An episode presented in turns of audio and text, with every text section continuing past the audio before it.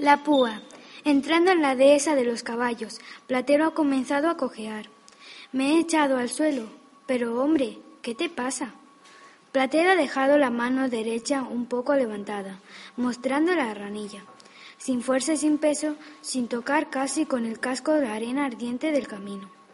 Con una solicitud mayor, sin duda, que la del viejo Darbón, su médico. Le he doblado la mano y le he mirado la ranilla roja. Una púa larga y verde de naranjo sano. Está acabada en ella como un redondo puñalillo de esmeralda.